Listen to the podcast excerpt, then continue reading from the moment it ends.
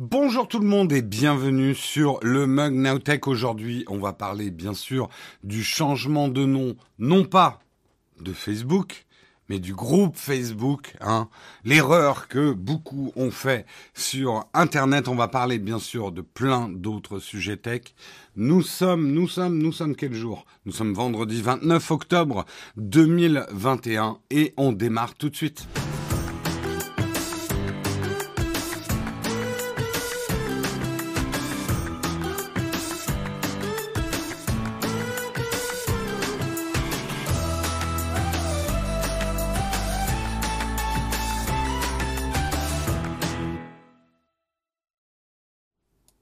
Bonjour à tous, j'espère que vous allez bien, que vous avez bien dormi. C'est la fin de semaine. Ouf Enfin pour vous. Nous, il y a encore du boulot. non, en plus, euh, c'est un week-end long, là. Il y a un jour férié, là, lundi. C'est un jour férié pour tout le monde. Enfin, bien sûr, il y a toujours des gens qui bossent le week-end et tout ça. On les, on les soutient. Moi, je crois que je vais devoir bosser un peu lundi, mais je crois que c'est férié. Donc, d'ailleurs, il n'y aura pas de mug. Si c'est férié, il n'y a pas de mug. Euh, week-end plus vacances. Ah ouais, il y a des départs en vacances. Je ne suis pas en sorcière, mais Baba Yaga n'apparaît pas comme ça. Et c'est là que... Ce serait trop bien. Ouais, c'est bien férié lundi, je me trompe pas. On m'a pas menti, donc il n'y aura pas de mug. D'ailleurs, je vous informe pour le planning, parce que c'est important, euh, deux choses importantes, je les répéterai en fin d'émission. Ce soir, je ne streamerai pas euh, de jeux vidéo parce que il y a le Z-Event et euh, je vous conseille d'aller le voir. Moi, je vais le regarder aussi ce soir. Euh, je voudrais pas, voilà, prendre un nombre indécent de vues. je, je plaisante. Donc voilà, rendez-vous ce soir sur le, le Z-Event. Euh, et euh, la deuxième chose, c'est que mercredi prochain, Guillaume va me remplacer. Il sera quand même là le jeudi, mais il sera aussi là le mercredi. Parce que euh, moi, j'ai une activité familiale le mercredi, donc je ne serai pas là. Je me prends un petit jour. Voilà. Hein. Oh, c'est un scandale, absolument. Euh, le 11 également est férié. Il y a trop de jours fériés. Voilà, voilà, je fais le beau geste hein, ce soir, tout à fait, Olek.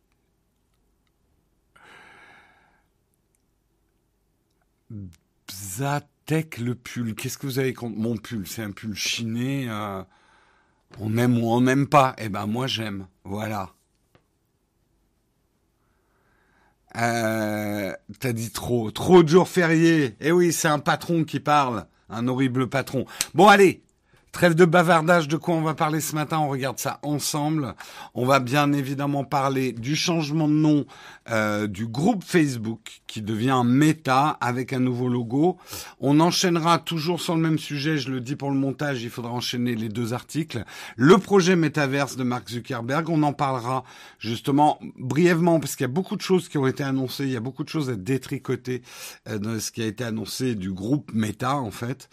Euh, on parlera du alors là, spécial photographe, certains d'entre vous, vous pourrez faire une sieste, mais j'ai trop envie de parler du, Nikon Z9.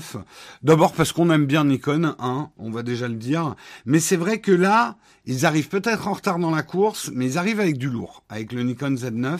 Donc, euh, j'essaierai d'aller vite sur les spécifications techniques pour pas vous noyer.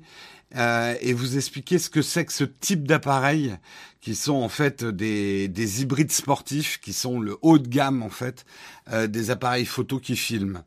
Euh, on parlera également des résultats d'Apple. Ça y est, on a les résultats euh, du quatrième trimestre avec un iPhone qui cartonne toujours, le Mac qui passe devant l'iPad, des services explodés. Pourtant, Apple a un peu déçu à la bourse. Je vous expliquerai ça. Comme chaque année, une brève Apple Music débarque sur la console PS5 et vient concurrencer Spotify. Voilà, la news est faite, mais j'en reparlerai un tout petit peu. On parlera aussi euh, brièvement euh, du Raspberry, de Raspberry qui dévoile le Pi 0 2 watts. De, oui, 2 watts. Un ordinateur avec un processeur 4 cœurs pour 15 dollars. Oh, mais c'est trop cher euh, Et nous terminerons Nous terminerons avec une cerise sur le croissant. Nous vous avez pronostiqué que ça allait arriver. Nous parlerons de iFixit qui a fait un test complet de la chiffonnette Apple. On fera un pseudo unboxing de notre chiffonnette. On va parler chiffon en fin d'émission. Mais surtout, qu'est-ce que ça veut dire ce chiffon hein? Donc ça, ça sera en fin d'émission. Voilà pour le programme. J'espère qu'il vous va. J'en ai pas d'autres. Je vous propose de lancer tout de suite le Kawa.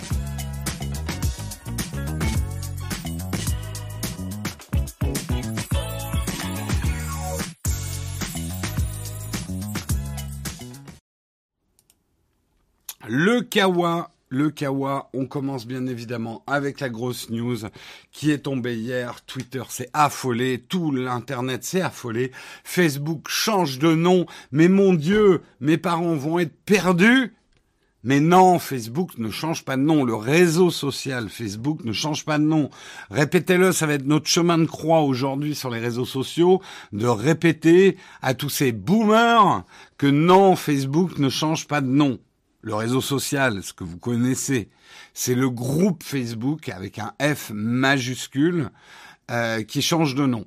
Effectivement, le groupe Facebook, c'est Instagram, c'est WhatsApp, c'était Oculus, on en reparlera. C'est plein soit de réseaux sociaux, soit d'entreprises. C'est un groupe qui avait été nommé Facebook parce qu'au moment où il a été fondé, ce groupe, c'est Facebook qui avait le vent en poupe. C'est Facebook qui a fait connaître le groupe Facebook. Mais aujourd'hui, c'est pas vraiment le reflet de l'activité du groupe Facebook. Ça, c'est l'explication officielle du changement de nom. Alors, ce changement de nom, il devient Meta. Alors, on a eu tous les jeux de mots. Tous les jeux de mots ont été faits entre le plus classique, mets ta cagoule, mets ta capote, mets ton pantalon, mets ta ceinture, des plus sophistiqués qui ont eu lieu euh, avec euh, je sais, métaphore. voilà, tous les jeux de mots ont été faits. Alors, beaucoup ont dit oui, mais en fait, c'est comme quand Google est devenu Alphabet. Alors, oui et non. D'abord, Google, quand ils sont devenus Alphabet, c'est vrai que c'était pour échapper. Euh, ça a été aussi une époque où ils avaient un peu le, fisc américain au cul. En fait, ça plus c'était une manœuvre financière, le changement de nom d'Alphabet. En gros, ils ont vraiment créé une holding. Je vais pas rentrer dans les détails. Là, si on analyse un petit peu ce changement de nom, il n'arrive pas par hasard non plus. On est à un moment où Facebook a très mauvaise réputation. Euh, entre les lanceurs d'alerte, entre les pannes qu'il y a eu, euh, Facebook cristallise. Alors tous les réseaux sociaux sont aujourd'hui, c'est la chasse aux sorcières. On adorait les réseaux sociaux, maintenant on adore les détester. Euh, c'est le nouveau euh, lieu commun. Les les les réseaux sociaux, c'est dangereux, c'est pas bien, c'est nul. Euh, voilà, on jette tout. Attention, hein, je suis pas en train de dire que les réseaux sociaux n'ont que des bonnes choses, mais vous me connaissez, je me méfie toujours des extrêmes d'un côté ou de l'autre. Bref, ferme la parenthèse sur les réseaux sociaux. Facebook cristallise ça. Ça vient de plusieurs choses. D'abord parce que Facebook est le premier. Et on adore détester le premier. Que ce soit Amazon, que ce soit Apple pour ses, ses, bénéfices. Voilà, le premier de la classe, c'est celui euh, qu'on tape avec le plus de plaisir. Euh, c'est un trophée en fait pour les journalistes. Hein, de, taper sur le premier. C'est le plus gros réseau social au monde aujourd'hui. C'est le plus gros réseau social que le monde ait jamais connu. Ça, c'est la première raison. Euh, deuxièmement, leur business model, très opaque, basé et qui cristallise beaucoup de peurs légitimes que nous avons à notre époque sur qu'est-ce qu'ils savent de nous? Est-ce qu'ils nous vendent comme un nouveau marché aux esclaves à des méchants publicitaires? Euh, ça, c'est résumé par la phrase ils vendent nos données. Ou si c'est euh, si euh, si c'est gratuit, c'est vous le produit. C'est plus compliqué que ça, mais globalement, ça cristallise ces peurs-là. Ensuite, il y a eu effectivement la politique américaine, ce qui s'est passé à la fin du mandat de Donald Trump, qui a montré de manière flagrante au monde que ces réseaux sociaux, à outrance, mal mal encadrés, peuvent représenter de vrais dangers sociologiques euh, pour nos sociétés démocratiques. Autant elles peuvent, elles ont permis une grande ouverture sur le monde et quelque part ont rendu la vie un peu moins facile aux dictatures, quoi qu'on pourrait en discuter. Euh, en même temps, le contre, le deuxième tranchant de ça, c'est que elles sont un porte-voix pour des idées et des idéaux qui ont toujours existé, mais qui avant avaient un peu moins de visibilité. Je, je résume globalement les choses. Euh, donc voilà, on en est là. Et le changement de nom, alors Mark Zuckerberg nous dit, mais c'est pas du tout ça. On change de nom pour refléter les nouvelles activités du groupe. Et je, je vais faire euh, je vais faire l'avocat de Mark Zuckerberg. Je suis l'avocat de Mark Zuckerberg. Je prends une commission de 10% sur l'ensemble de sa fortune. Merci. Euh, pour ceux qui m'écoutent en audio, j'ai fait un bruit de billet. Euh, il n'a pas tort. C'est vrai qu'aujourd'hui, groupe Facebook n'avait plus beaucoup de sens. Facebook n'est qu'une des activités du groupe Facebook. Et une activité qui, même si elle reste la plus importante en termes de chiffre d'affaires, est en perte de vitesse certaine. En tout cas, en perte de réputation certaine. Donc, c'est plutôt une décision logique et intelligente de la part du groupe Facebook euh, que de dire je vais changer de nom pour mieux refléter, ça sera plus clair. Quand vous verrez Instagram by Meta, c'est plus clair que Instagram by Facebook. Enfin, plus clair, marketingment parlant. Je pense que c'était plutôt une bonne chose de se rendre compte que Instagram était détenu par Facebook. Mais c'est un autre débat. Après, c'est le timing. Marc, je veux bien te défendre. Vas-y, rajoute-moi des billets là. Rajoute-moi des billets, Marc. Euh, je veux bien te défendre devant le jury euh, qui est euh, le, les, les, personnes qui écoutent le mug ce matin, un jury impitoyable, bien sûr. Je veux bien te défendre, mais quand même, nous la fait pas à l'envers de rebaptiser le groupe en ce moment c'est euh, c'est faire, c'est agiter les clés. Vous connaissez le truc, hein, d'agiter ces clés. Est-ce que j'ai des clés à agiter? Merde, j'ai pas mes clés ici. Bon, je peux pas vous agiter des clés. Mais agiter des clés, c'est euh, voilà, il y a un problème euh, là. J'agite les clés. Et regardez par là. Regardez, non, regardez. Non, ne, faites plus attention à ce. Chut, regardez mes clés. Regardez mes clés que j'agite. Gling, gling, gling. Euh, voilà, c'est une manœuvre classique de détournement d'attention. Mais tu nous auras pas, Marc. Alors là, je fais l'avocat, je fais le procureur. Je passe de l'avocat de, Marc au procureur. Mais vous nous aurez pas, Marc, sous votre votre poker face impassible et plastifié. Euh, nous savons très bien qu'il se trame derrière ce regard vide de Aaron. on n'attaque pas sur le physique, c'est pas bien c'est pas bien. Hmm. C'est un live soundbox ce matin. Putain, j'ai pas tous les bruits de Guillaume, moi, il me faut ça. Euh, bref, voilà, on n'est pas naïf. Euh, on sait très bien pourquoi il y a ce changement de nom en ce moment, et ça peut marcher. Je veux vous dire, le pire, c'est que ça peut marcher quand même. Euh, et voilà, je reviens à l'avocat de la défense.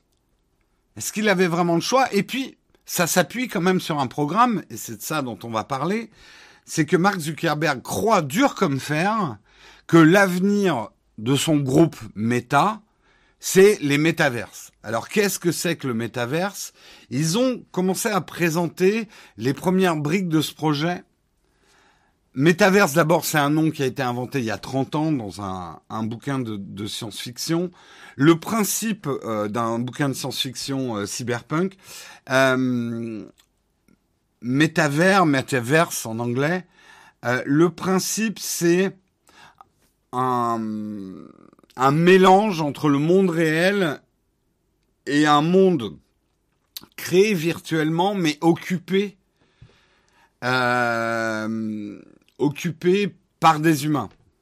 C'est pas un, monde complètement virtuel puisque c'est simplement une présence dans un univers j'ai pas envie de dire non tangible parce qu'il deviendra peut-être tangible, mais un monde qui a été créé sur des ordinateurs occupé par des êtres humains. Presque une nouvelle frontière en fait. Euh, un, un, nouvel univers en fait.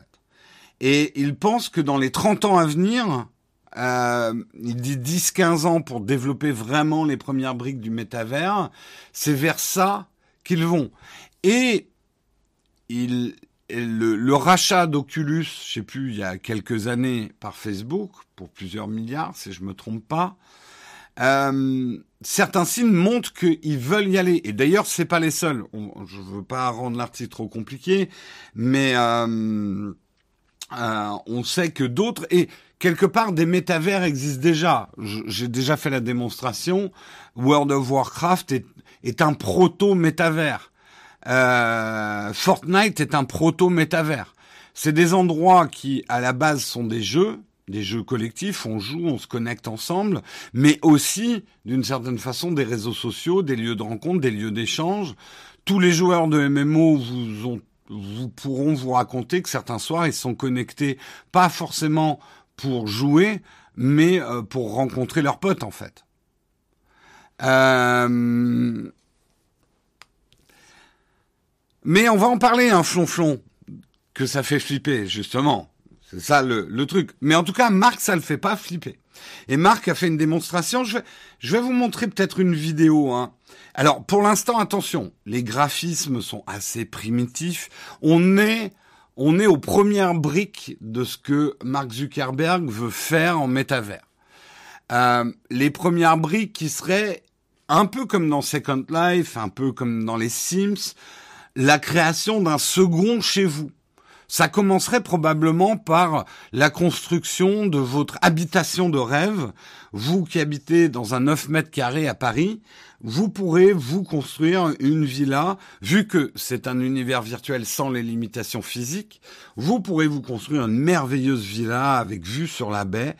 Vous créez un avatar. Alors, on, on, on, va reparler de ça. Que Mark Zuckerberg ait choisi dans la présentation de créer un, un, avatar à son image qui, quelque part, est presque plus humain que...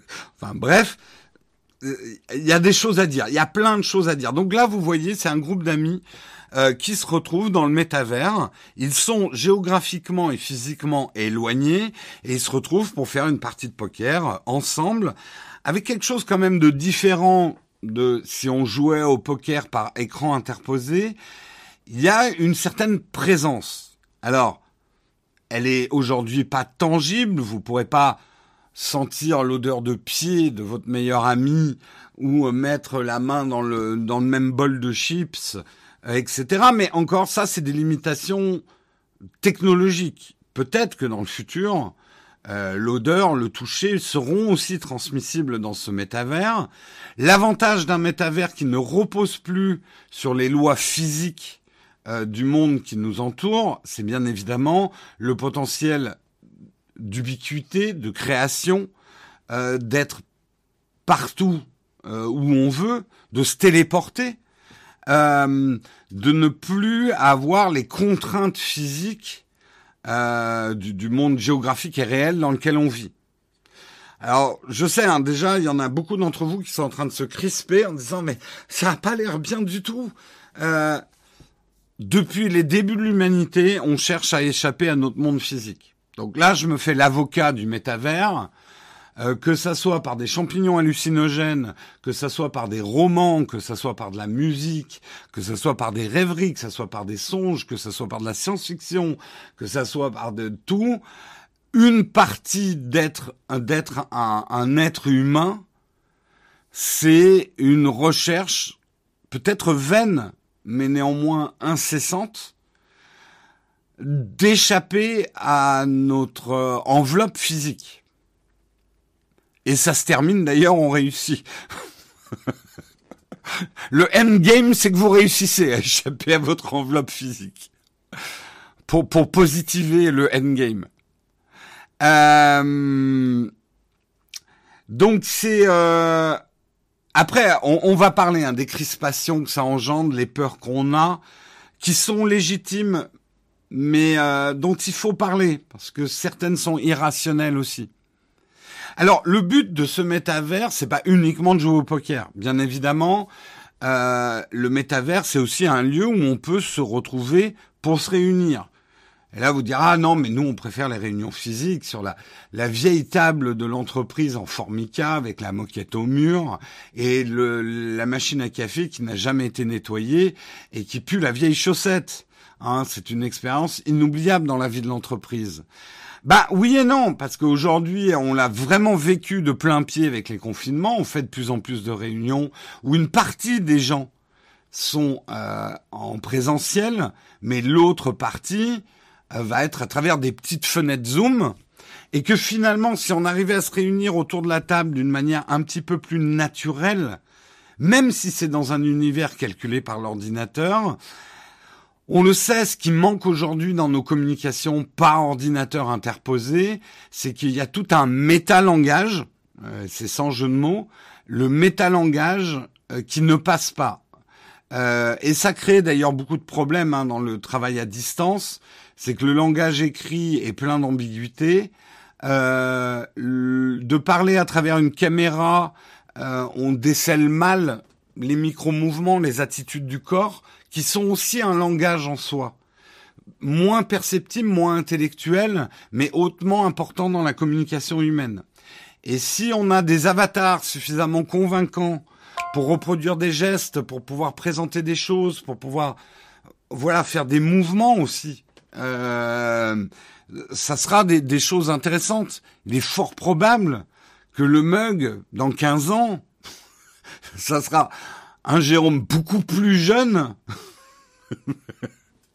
beaucoup plus jeune, flottant en l'air dans votre salon, et euh, on sera peut-être dans une salle de concert au Stade de France et on regroupera les, vous êtes combien? 626 personnes. peut-être pas dans le Stade de France, ça va flotter. Mais on se regroupera à 626 dans le métavers pour faire le mug ensemble. Alors interdit de venir en, en tenue euh, sortir du lit. Hein. On veut pas savoir. Hein.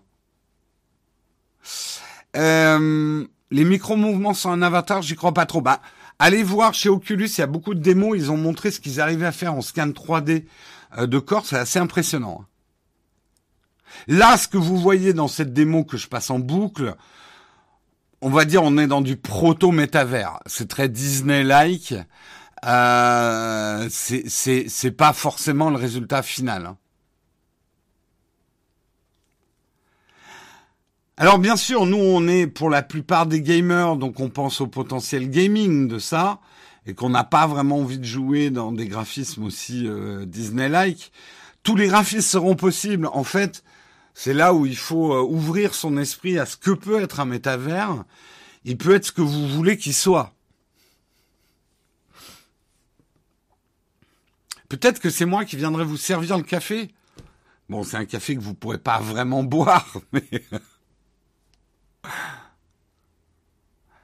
Euh, donc, dans la présentation hier, euh, Mark Zuckerberg et le groupe Meta ont présenté, je veux pas faire une liste exhaustive, mais plein de choses qui vont porter ce projet de métavers, que ça soit des nouveaux. D'ailleurs, la marque Oculus disparaît, elle devient Meta. Donc, une nouvelle visière, euh, la Quest 2, euh, est déjà disponible. Ils sont en train de travailler sur une nouvelle. Il y a encore une nouvelle derrière. Euh, donc bien évidemment que le but c'est pas qu'on ait des visières lourdes sur les yeux. C'est là où ne raisonnez pas forcément avec ce qui existe aujourd'hui, qui sont encore des visières encombrantes, lourdes, qui empêchent de voir. Alors, on voit d'ailleurs que dans les nouvelles visières, le gros truc, c'est d'avoir une caméra embarquée pour pouvoir mélanger le monde environnant avec votre monde créé, en fait. Euh, donc euh, euh, tout ça est en train de changer et bien sûr que le but c'est d'arriver un jour à quelque chose d'aussi léger que ça, sans fil et qui permettra aussi facilement que de chausser des lunettes de d'être dans le métavers en fait. Ça va coûter une blinde. Mais justement, il y a les briques, on va dire, économiques du métavers qui, quelque part, sont déjà en train de se mettre en place avec euh, les NFT, les crypto-monnaies. Donc, euh, même si vous allez plus loin, que vous commencez à réfléchir philosophiquement à tout ça, il y a des notions qui risquent d'exploser au niveau économique.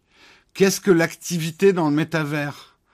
Euh, Un travail que je fais dans le métavers, par exemple, construire des, de, de magnifiques... Parce que le truc, c'est que c'est bien beau de dire tout le monde va construire sa maison mais très peu de gens ont des, des, des goûts architecturaux qui tiennent la route, quoi. Ils vont juste nous construire des trucs absolument ignobles. Le paysage va être ignoble si on laisse les gens construire leur maison. Donc peut-être qu'on se payera les services d'architectes qui nous construiront des villas de rêve. Parce que si on construit la villa qu'on croit être notre villa de rêve, on va terminer avec des maisons en pain d'épices, quoi. Euh, donc voilà, peut-être qu'on travaillera même à construire des choses dans le métavers. Et du coup, est-ce qu'on demandera à être payé pour se nourrir physiquement ou est-ce que, enfin voilà, vous voyez les, possibilités de réflexion sur ce que pourrait être un métavers, euh, c'est assez infini. Eh, t'as pas vu mes maisons dans les cimes, hein Il y en a que j'ai vexé. Hein. Il y en a que j'ai vexé.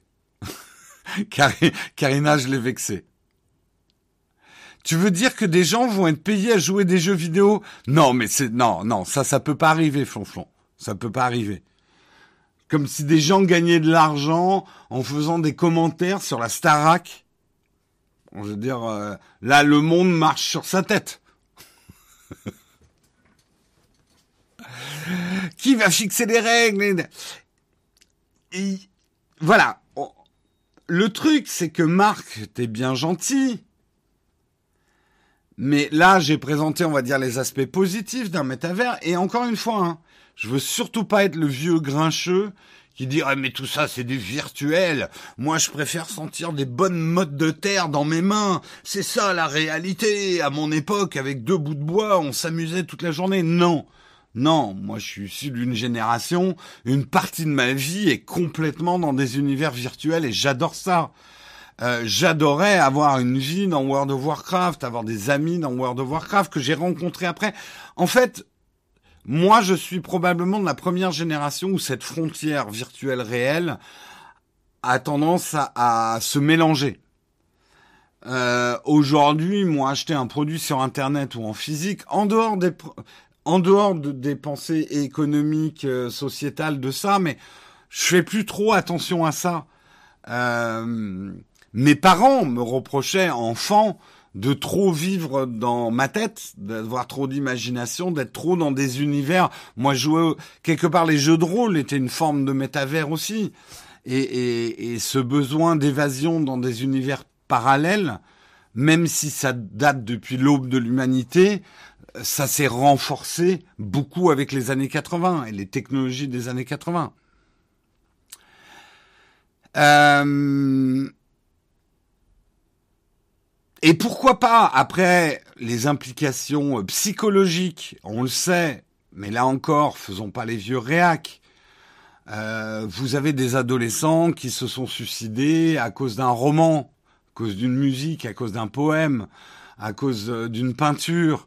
Je veux dire, les excès ou les maladies psychiques peuvent être amplifiés par ce type de technologie. Je ne sais pas si elles peuvent être créées par ce type de technologie. Donc quelqu'un qui va avoir des problèmes psychologiques va probablement se réfugier dans ces mondes euh, parallèles pour ne plus subir les difficultés euh, du monde physique. Euh, c'est une forme d'échappatoire. Je suis pas certain que notre futur, on va être des gros blobs noyés sous notre graisse avec des tubes qui nous alimentent et des lunettes sur les yeux. Non, parce qu'il y a des plaisirs dans le monde physique. On peut en parler deux secondes sur la sexualité.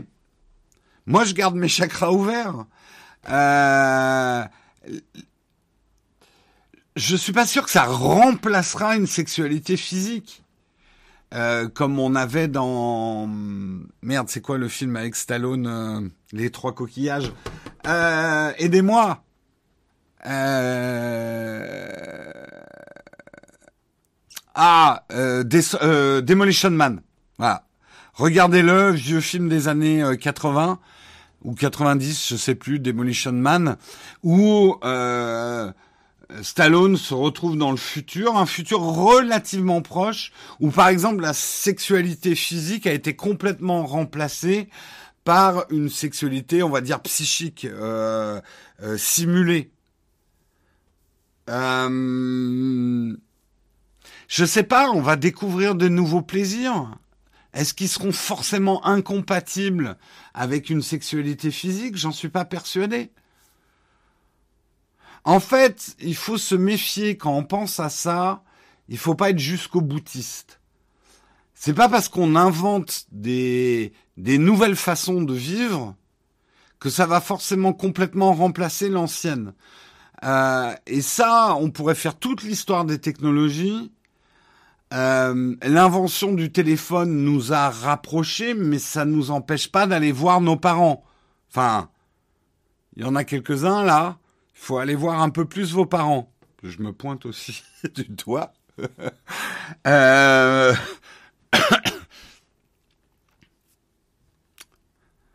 voilà, donc euh, on a un peu de tendance, et Flonflon, je me tourne vers toi qui avait des peurs. Euh, après, c'est un travers humain qu'on a. On nous expose une idée et on va un peu noircir le tableau. Je suis pas persuadé qu'on passera notre journée dans ces univers parallèles. Euh, Karina qui est dans la chatroom, c'est pas parce qu'elle passe une journée sur Animal Crossing euh, qu'elle va pas euh, faire un, dîner avec des amis et, se balader à la campagne, quoi. Hmm. Elle va me détester, Karina. J'ai encore pris Karina comme, euh, comme exemple d'Animal Crossing. Euh, non, mais moi, c'est pareil. Euh, c'est l'autre jour, j'ai fait 10 heures sur Mankind. Euh, bah, au bout d'un moment, euh, j'ai repris une autre activité.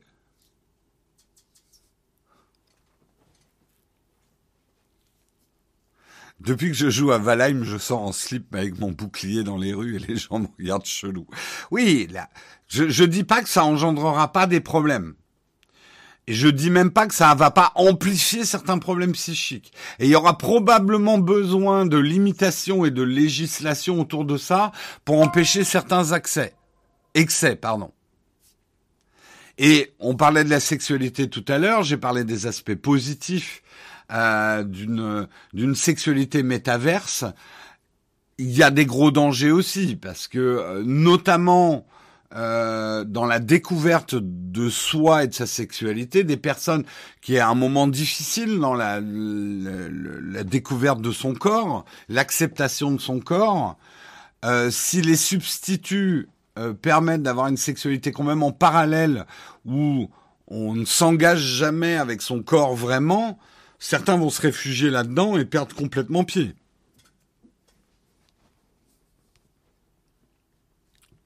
Bien sûr qu'il va falloir de la modération. Bien sûr, bien sûr. Est-ce que comme d'autres technologies, ça ne serait pas l'industrie du porno qui décidera? Oh bah l'industrie du porno, elle y est déjà hein, dans les métavers. Hein. Euh, je pourrais pas faire l'historique, mais je pense que une des premières applications VR, même primitives, avec euh, des, losanges gros comme ma tête, euh, ça devait être porno. Hein. Il y, a, y a déjà du porno dans le métavers. Hein. Donc, Rien que là, on en parle juste ce qu'il faut, la modération. Alors, ce qui arrive en vrai à la modération, ça va pas être simple. Moi, j'aimerais terminer quand même sur une chose. Il y a, il y a quelque chose de, de, de triste dans cette histoire et le côté triste c'est pas encore une fois hein, c'est pas le vieux con qui dit ah on va perdre euh, les, les, les plaisirs de physique de toucher un tronc d'arbre d'avoir les odeurs de résine non non non ça c'est pas mon discours le côté euh, c'était mieux avant et tout euh, c'est pas trop ma cam il y a quelque chose de triste dans ce que fait Mark Zuckerberg par rapport à lui-même. Je pense fondamentalement, je me trompe peut-être parce que j'ai jamais fait de barbecue avec lui, Euh, le barbecue est un grand révélateur hein, de la personnalité des gens. Hein. Euh, les gens qui piquent des saucisses aux autres, ou des merguez. En fait, encore plus que in vino veritas, j'ai envie de dire in barbecue veritas. Si vous voulez apprendre à connaître les gens autour de vous, organisez un barbecue. Ça révèle, je pense qu'il y a ce côté primitif du feu et de la nourriture, ça révèle la vraie nature des hommes. Mon Dieu. Je pars loin aujourd'hui. Non, il y a quelque chose de triste, personnellement, pour Marc. Je pense, je pense que fondamentalement, ce mec est un Pierrot lunaire qui a toujours eu beaucoup de mal à s'adapter et qui a été très mal accepté. On, c'est quelqu'un dont on a dû beaucoup se moquer. C'est un mec hyper intelligent. Ça, j'ai pas de doute sur l'intelligence, on va dire, scolaire scientifique de Mark Zuckerberg. Mais c'est quelqu'un qui n'a jamais vraiment réussi à, trouver sa place, je pense. J'espère pour lui qu'il est épanoui par certains aspects. Moi, je ne vois que l'image publique de Mark Zuckerberg et il ne reflète pas dans son image publique l'image de quelqu'un qui est heureux. C'est comme ça hein, que je le, le ressens. Et je pense que fondamentalement, quand il a créé Facebook, ça partait pas d'une mauvaise intention. Je dis pas que ça partait forcément de bonnes intentions, mais ça partait pas de mauvaises intentions. Et il est là aujourd'hui en 2021 euh, à se retrouver à la tête d'un groupe ultra riche, son groupe lui aussi, détesté et, avec une crise de confiance. Enfin, Aujourd'hui, on est bien loin de l'époque où Facebook était cool. Facebook est tout sauf cool. Même, je re-regardais euh, The Social Network, le film, inspiré de la vie de Mark Zuckerberg. Le film a mal vieilli parce qu'on est déjà dans une autre phase de Facebook aujourd'hui. Et quelque part, il se dit, ah, je veux tout remettre à zéro parce que c'est pas du tout ce que je voulais faire. Je vais créer un autre univers où tout va mieux se passer. Un univers complètement différent, on, remet tout à zéro. Je change le nom du groupe, on crée un nouvel univers et et il arrive dans ce nouvel univers, là je suis dans la symbolique des choses, il arrive dans ce nouvel univers et le premier truc qu'il fait, c'est de créer un avatar à son image. Je trouve, j'ai trouvé que cet extrait, je vous le remontre, euh, je, je, vois, j'analyse, je suranalyse peut-être le truc, mais je trouve qu'il y a quelque chose de fondamental, surtout sans le, sans sa voix, sans la musique. C'est pour ça que je vous le passe en muet. C'est surtout que je peux pas vous passer le son, mais on va dire que j'ai fait exprès. On voit Marc tout seul dans sa grande maison imaginaire, avec des paysages, tout ce qu'on pourrait rêver d'une maison, mais comme tout le monde peut le créer, ça a plus beaucoup d'intérêt. Et un des premiers trucs qu'il fait, bah alors il contacte ses amis, c'est cool. Et il crée son avatar. Ah merde, ça c'est une autre vidéo. C'est pas celle-là que je voulais vous montrer, c'était celle-là. Voilà, revoir. Il est tout seul dans sa grande maison vide. Euh, il y a personne. Et, euh, et l'avatar qu'il crée, c'est lui. C'est vraiment lui. J'ai rarement vu un avatar qui ressemblait euh, tellement à, quelqu'un. Alors je sais, on a tous ce réflexe-là hein, quand on est sur un jeu vidéo. Alors moi non, je sais que j'ai toujours créé des avatars différents de moi. Je pense qu'il y aurait une étude à faire sur quel type d'avatar vous créez dans les jeux. Est-ce que vous créez un avatar à votre image ou est-ce que vous créez un, avatar différent? Euh, Moi, je sais que j'ai j'ai toujours, quasiment toujours créé des avatars différents de mon apparence physique. Mais ça, ça serait intéressant. Hein. Ben moi, par exemple, je joue la plupart du temps soit des avatars non genrés, soit des avatars féminins. J'ai toujours aimé incarner dans un jeu euh, un autre physique que le mien en fait. Non, non, mais je comprends après la démo technique de Mark Zuckerberg, il voulait montrer qu'on pouvait faire un avatar à son image, et notamment dans le boulot. Voilà, si si c'était créé comme un un, un, personnage, euh, voilà, comme le robot qui est un personnage complètement imaginaire. Euh, ça aurait été, ça aurait pas été une bonne démo. Donc je comprends, mais j'analyse les images, on va dire, sur un plan euh, presque philosophique.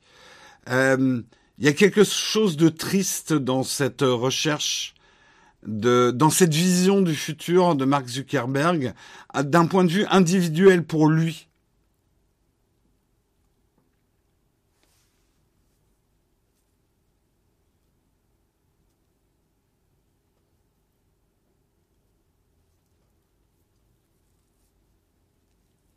Bah, c'est vrai qu'une des raisons pour lesquelles on crée des avatars féminins quand on est un garçon ou avatar masculin, une fille, c'est aussi parce que peut-être que, quitte à regarder un personnage pendant plein d'heures par jour, euh, on a envie de, peut-être de regarder autre chose que soi-même, en fait. Moi, moi, j'ai, j'ai, fait du théâtre quand j'étais gamin. Euh, j'ai toujours aimé incarner des personnages. Hein. Donc, il est fort probable que dans le métavers, euh, je, n'aurais pas, euh, je n'aurais pas cette apparence-là.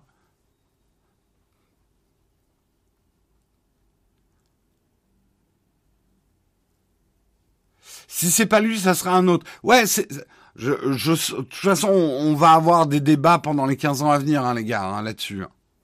On est aux prémices de tout ça. il faut que je clôture le sujet parce que je crois qu'on a passé euh, genre une demi-heure voire plus euh, sur ce sujet-là, mais je pense que c'est intéressant. Allez, justement, on continue parce qu'on a encore de gros articles. Je pense que le, on va battre tous les records avec euh, ce mug. C'est bien parti pour. On passe complètement à un autre sujet. Et là, certains d'entre vous risquent de s'endormir, mais c'est pas grave. Je fais l'article quand même. On va parler du Nikon Z9. Je vais peut-être vous montrer des photos avant qu'on, parce que je, Nikon a été gentil, ils m'ont, ils m'ont envoyé le, ils m'ont pas envoyé le Z9, mais ils m'ont envoyé effectivement euh, le, des photos. Ah merde, ça plante. Pourquoi ça plante? What? Qu'est-ce qui se passe? Une seconde, une seconde, je suis à vous. Euh, une seconde, une seconde, je suis à vous. Non, c'est bon. Euh, voilà, ils m'ont envoyé des photos. Alors, ce Z9 est ce qu'on appelle un hybride sportif pour le sport. C'est-à-dire qu'il faut comprendre une chose pour ceux qui ne font pas de la photo professionnellement, la photo de sport est l'exercice photographique le plus difficile. Pourquoi? On doit filmer ou prendre en photo des sujets en mouvement à grande distance avec un éclairage naturel qui n'est pas toujours bon. C'est-à-dire une lumière non maîtrisée, euh, dans un environnement qui change tout le temps, avec des sujets qui bougent très vite, au loin. Donc, les caméras pour prendre des photos ou des vidéos de sport, caméra, appareil photo, euh, sont généralement le top du top. C'est des gros appareils très lourds que vous emmèneriez certainement pas en vacances, sinon vous êtes maso, euh, et qui sont vraiment dédiés à la photo et à la vidéo sportive. Alors, tu as raison, sorcier, la photo de concert, c'est encore plus dur que la photo sportive, parce qu'en plus, il n'y a pas de lumière. enfin, si, il y a des flashs de lumière. Non, non, c'est clair que la photo de concert fait partie, avec certaines photos animalières, euh, des photos les plus compliquées à faire. Technique, technologiquement, on va dire. Euh, mais d'ailleurs, les, les, photographes de concert ont souvent des appareils pour, de sport, puisque c'est le top du top en termes d'ISO, euh, de rapidité, euh, etc. Donc je vous montre ça, c'est des photos effectivement qui viennent du Z9 les amateurs qui savent reconnaître les spécificités techniques d'une photo, ce type de photo par exemple, où on va avoir du mouvement euh, derrière, mais le sujet qui reste net, c'est une démonstration de force en termes d'autofocus euh, et de rafale.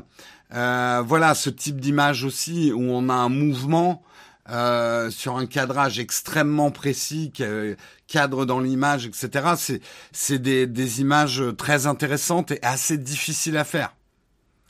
Euh, je vais vous montrer aussi euh, rapidement la petite vidéo. Voilà, les petites vidéos de présentation euh, du, du Z9. Et après, on va parler des, des, spécifications techniques et pourquoi Nikon la frappe un grand coup. Ils arrivent les derniers à la table. Canon a déjà sorti son hybride sportif. Euh, Sony a déjà sorti son hybride sportif. Donc Nikon, c'est un peu le dernier, on va dire, du trio euh, à sortir le sien. Mais il frappe assez fort. Et je vais vous expliquer pourquoi. Alors, parlons tout de suite du prix. Hein. C'est pas des appareils photo pour vous. C'est des appareils photo pour des professionnels qui font de l'argent avec la photo. C'est des boîtiers. Alors, le prix est plutôt intéressant hein, du Z9. Je crois, euh, je vais vous le dire tout de suite. Mais je crois qu'on est en dessous des 7000 euros. Hein. Oui, bien sûr, c'est du plein format. Oui, oui. Attention, hein, c'est vraiment pas un appareil pour vous. Vous l'avez vu, c'est un appareil photo énorme avec des batteries gigantesques. C'est absolument pas. Euh... Non, c'est monture Z, bien sûr, c'est un hybride.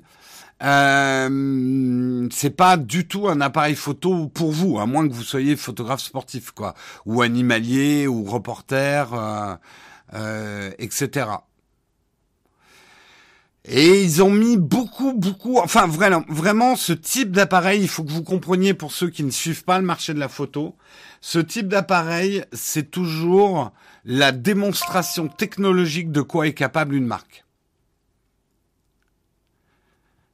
Voilà, donc on voit là déjà un certain nombre de, spécifications dont on va parler mais on a des images assez magnifiques. Après, bien évidemment, c'est les images publicitaires du lancement de la caméra.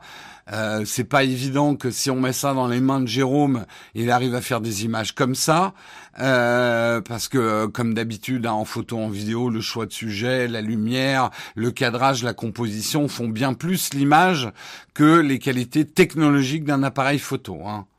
N'oubliez jamais, jamais ça. C'est un flagship, ouais. C'est clairement un flagship. Mais bon, là, je pense que certains d'entre vous sont assez excités effectivement par cet appareil, parce qu'on sait aussi que les technologies qu'on va trouver dans ce type d'appareil vont arriver sur des appareils qui vont être plus dans les 2000 euros le boîtier, probablement dans un ou deux ans. Donc c'est toujours intéressant d'étudier ces flagships. Oui, il y a même un nouvel adaptateur pour la monture F euh, sur Newt. Plus, euh, plus compact plus compact, plus compact. Bon, on, va parler un petit peu des spécifications euh, euh, techniques rapidement. Hein, je vais endormir personne. Euh, donc c'est un hybride sportif.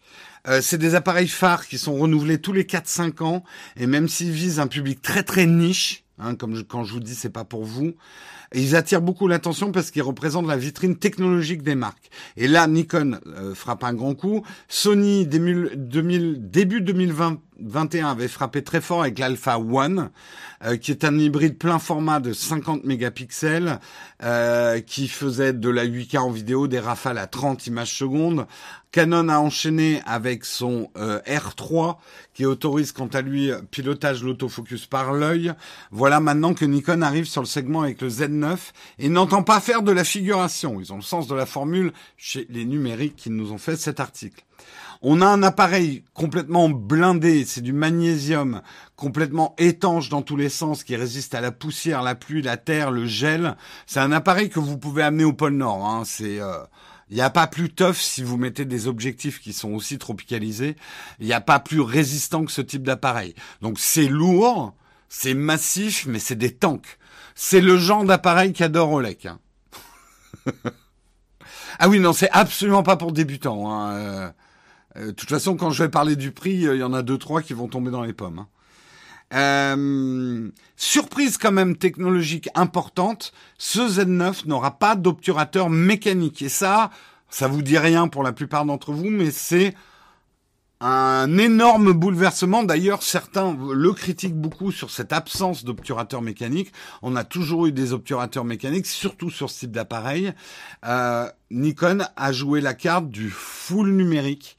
Même l'obturateur et maintenant euh, un obturateur électronique intégré au capteur.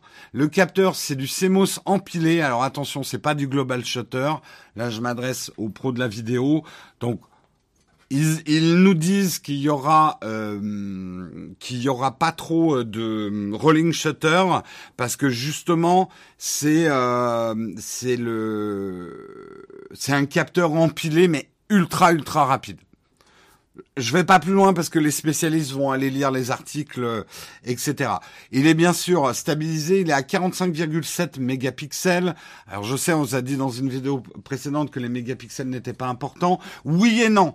C'est important sur un appareil sportif, ça il faut le comprendre. Pourquoi? Parce que sur un appareil sportif, on va souvent recadrer l'image. Hein, euh, sur, je, vais péter mon, mon set. Euh, sur sur un appareil euh, sportif. Parfois, le, le footballeur que vous voulez prendre en photo, il est très loin malgré votre zoom. Donc, vous allez vouloir recadrer sur l'image pour avoir un détail précis. Hein, voilà, de, de, pour pouvoir publier la photo. Donc là, le nombre de mégapixels en termes de recadrage, c'est quelque chose d'important. J'ai complètement pété mon image. J'essaie de la remettre. Bloup, bloup. Oui, c'est le bruit que font les images quand on les resize. Bloup, bloup. C'est un terme technique. Je bloupe mon image. Euh, j'y suis presque. Donc voilà, le nombre de mégapixels. Euh, ah, il y a un problème d'oreillette. Alors, attendez. Oula, c'est dur à suivre. Euh, Excusez-moi. S'il y a quelque chose dans l'oreillette, c'est qu'il y a quelque chose de gras. D'accord. Ok, ok. Euh... Ok, ok, ok. Euh...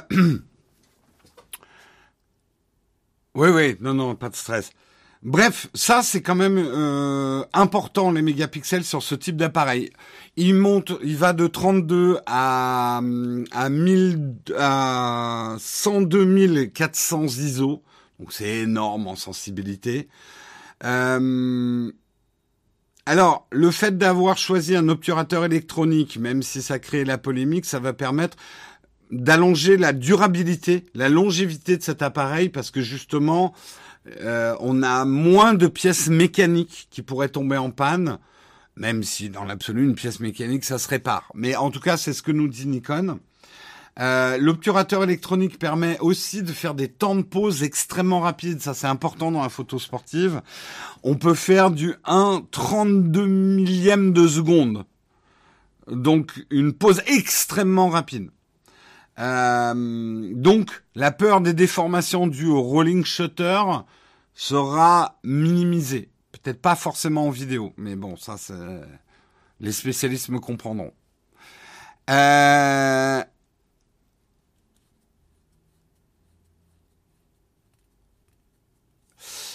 Euh... donc Nikon annonce que son hybride grimpera en rafale si vous avez JPEG plus RAW 20 images secondes, mais là où ça devient impressionnant, euh, c'est que si vous baissez un petit peu les mégapixels, enfin si on les baisse à 11 mégapixels, on peut monter jusqu'à 120 images secondes en rafale.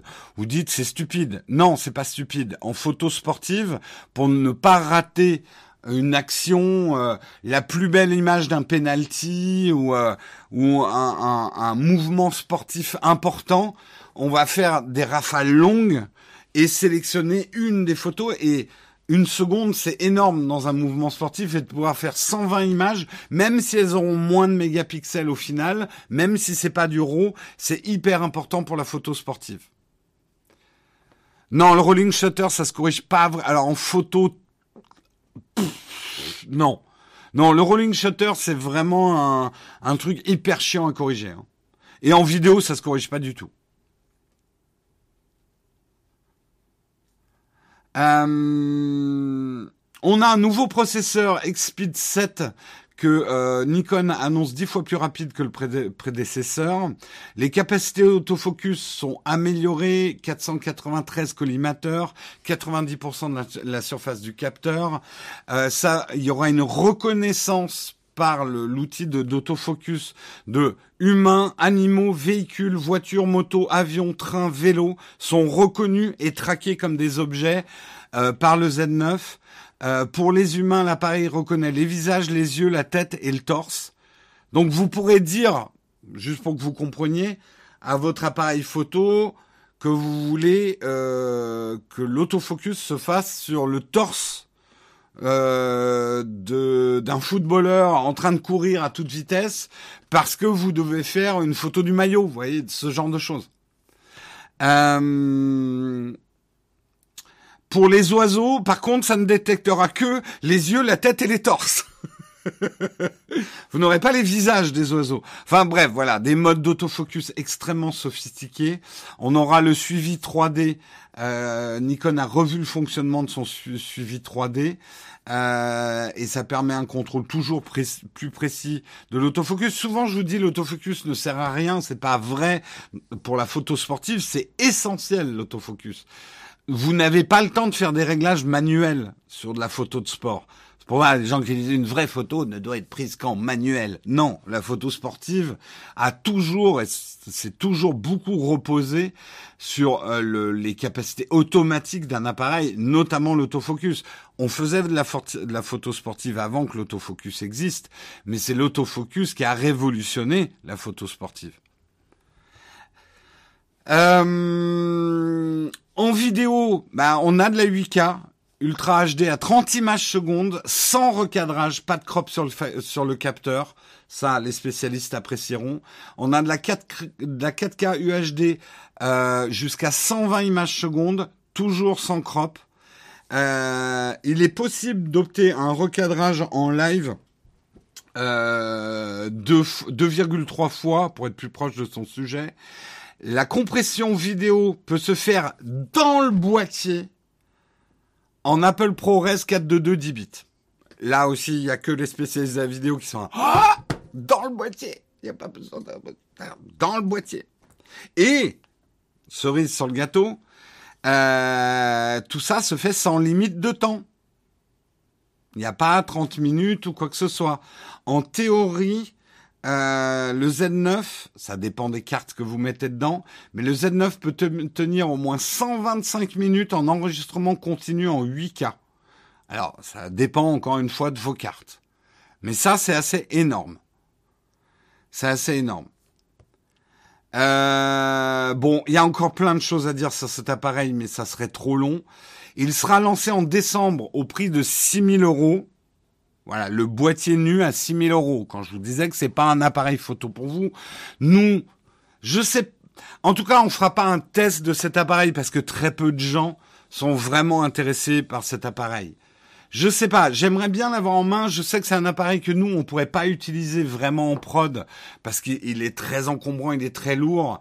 Même s'il fait, euh, il a des capacités vidéo incroyables, il est plus taillé pour du tournage euh, publicitaire de studio.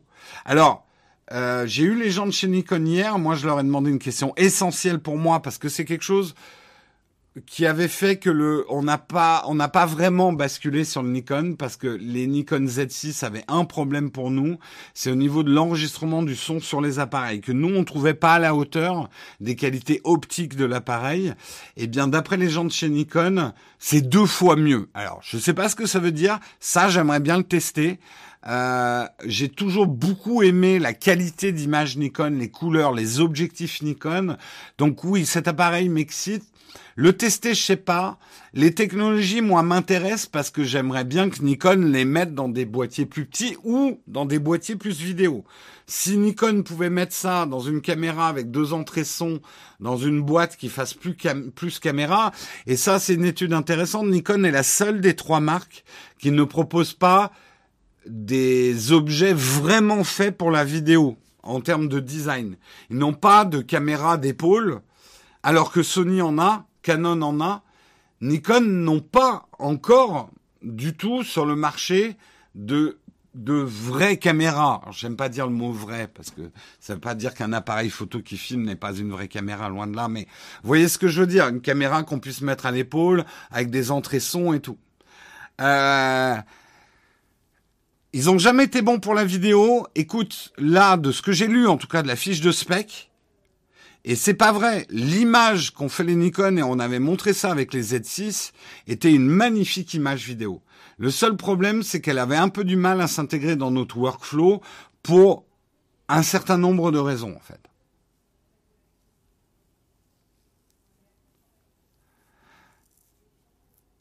Oui, oui, bah Sony, ils ont des caméras euh, professionnelles pour la télé et tout ça, quoi. Euh, le truc, c'est pas, oui, Nikon pourrait nous en prêter un pour test.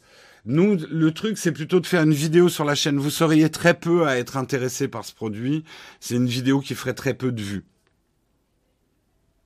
C'est pas le problème de s'en faire prêter un. Hein. Je pense que Nikon nous en prêterait un sans problème. Mais je vous le dis tout de suite. D'abord, on a tellement de peut-être peut-être à un moment plus creux, euh, mais en ce moment non. En plus, ça serait un test extrêmement compliqué à faire, très très long à filmer.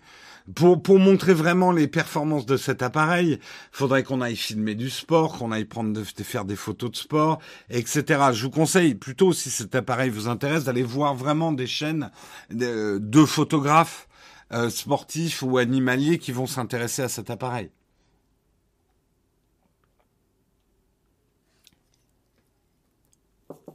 Oui, j'ai pas cité Panasonic, euh, mais bien sûr, il y a Panasonic. Est-ce que SOS euh, Ciné va l'avoir en location? Il faudra demander à Albert. Je sais juste que Albert m'a dit c'est vraiment bien ce qu'ils ont fait en vidéo. Dixit Albert. Hein. Moi, je ne défends pas ses propos, notamment avec le ProRes. Enfin, ils ont fait des trucs euh, en vidéo. Albert a l'air assez hypé. Voilà. Non, mais par contre, demandez à Albert de faire une vidéo sur le Z9. Demandez-lui. J'interviendrai peut-être dans sa vidéo. Voilà, on va faire comme ça. On va faire plutôt une vidéo chez SOS Ciné. le prix est brutal. Eh ben, c'est un autre, pas du tout. Euh, le Sony A1, il est à 7230 euros. Euh, le, le, le, le, le R3, je sais pas combien il est chez Canon. Donc non, par rapport à ces, à ces concurrents sur cette gamme d'appareils photo, 6000 euros, c'est plutôt un très bon prix. Hein. C'est plutôt un très bon prix. Une prise en main sur Twitch, ça serait un peu... Franchement, pour montrer les capacités d'un Z9, je, je sais pas.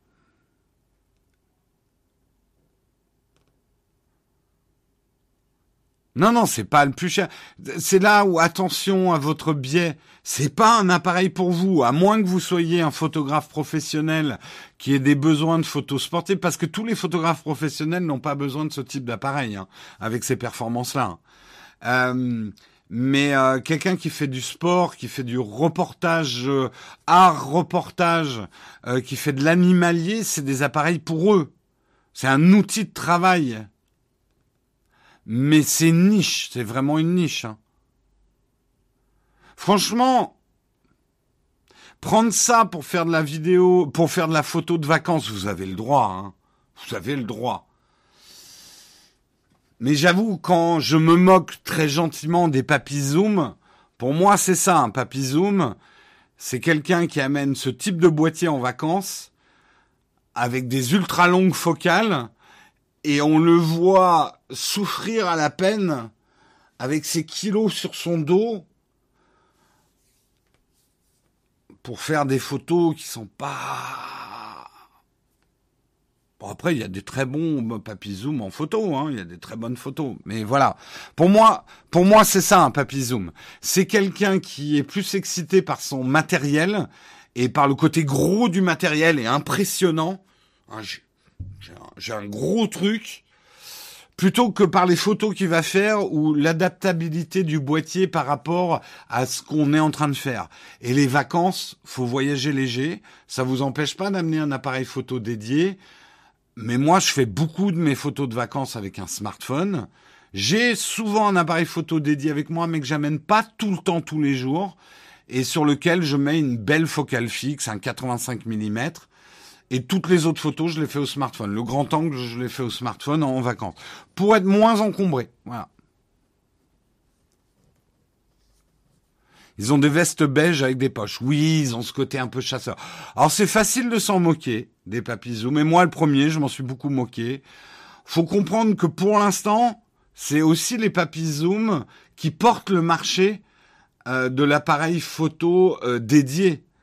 Parce que les jeunes et les moins jeunes comme moi, on fait plus que du smartphone. Et ça, c'est le dernier truc que je vais dire. Après, on ferme l'article. Comprenez que les appareils photo dédiés vont être de plus en plus chers et de plus en plus bons, mais de plus en plus chers. En fait, c'est pas des imbéciles, hein, les gens qui fabriquent euh, des appareils photo dédiés. Ils savent que le marché intermédiaire, les boîtiers dédiés à 1000 euros ou moins à 800 euros, a disparu. Ça, les gens préfèrent faire des photos avec leur smartphone. Il y a de, moins en moins de gens qui vont acheter, on va dire, l'appareil photo dédié de tourisme, euh, entrée de gamme. Le marché de la photo et de l'appareil photo dédié va se concentrer sur les appareils pro et très très haut de gamme. Donc, euh, vous allez voir de toute façon de moins en moins de gens utiliser des appareils photo dédiés et ceux qui les utiliseront seront de plus en plus vraiment des professionnels.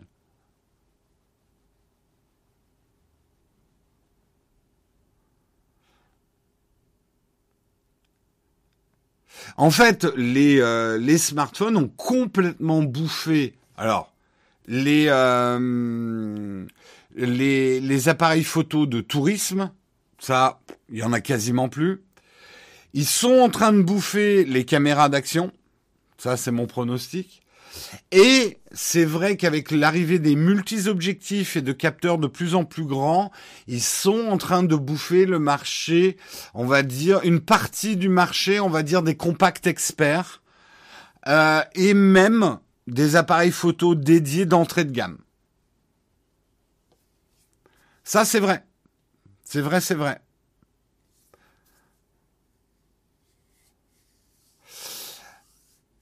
Après, quand on s'y connaît un petit peu plus en photo, on comprend vite que les, smartphones sont des formidables compagnons. Voilà, pour moi, le bonheur, c'est ça. C'est d'avoir les deux sous la main. Là, là, je suis content. Je sais que je peux, je vais pouvoir prendre à la fois des photos extrêmement rapides sur le pouce sans prendre la tête de moments et puis je vais pouvoir faire de la photo un petit peu plus réfléchie, prenant un peu plus mon temps, euh, plus de plaisir photo, euh, plus de plaisir dans le geste photo avec mon boîtier dédié. Donc le bonheur pour moi, c'est d'avoir les deux. Mais parce que je peux me le permettre.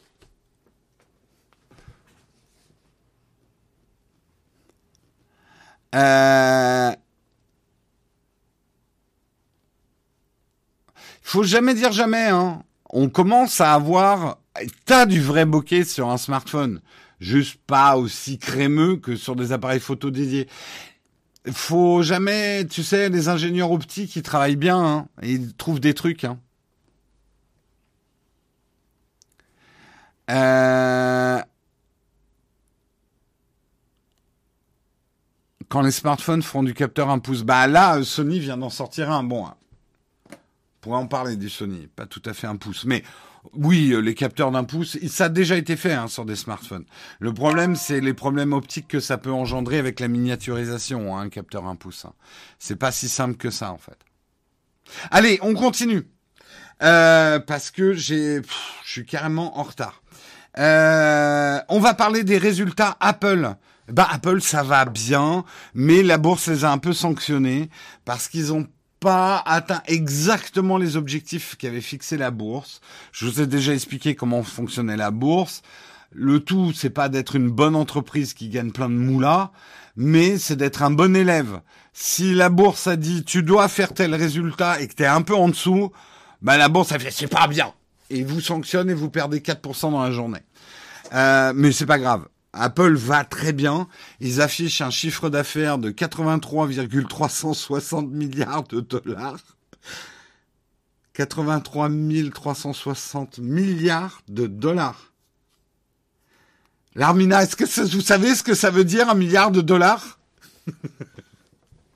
Donc ils ont fait du simplement du plus 28,84% sur l'année, un bénéfice de 1,4 1,24 dollars par action, soit un bénéfice de 20 de 20 non, de 20 551 milliards de dollars. Donc plus 62,16% dans l'année. Ça va, Tim? Tu reprendras de la chipot? Bref, Apple, ça va. Ça va bien. Euh, les montants sont d'autant plus importants puisque le chiffre d'affaires de 365 817 milliards de dollars sur l'année avec un bénéfice de 80, 94,68 milliards de dollars en bénéfice. Mais Apple reste prudent. Vous savez, ça, ça a eu rapporté, hein, euh, les iPhones. Maintenant, c'est bon an, mal an. Hein.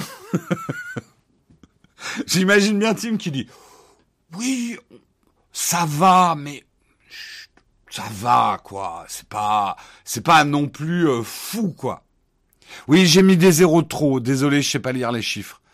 Euh, je voulais bien sûr parler de 83,360 milliards de dollars sur le chiffre d'affaires et de 1 et de 20,551 milliards de dollars et pas 20 551 milliards. Enfin, ça devenait n'importe quoi.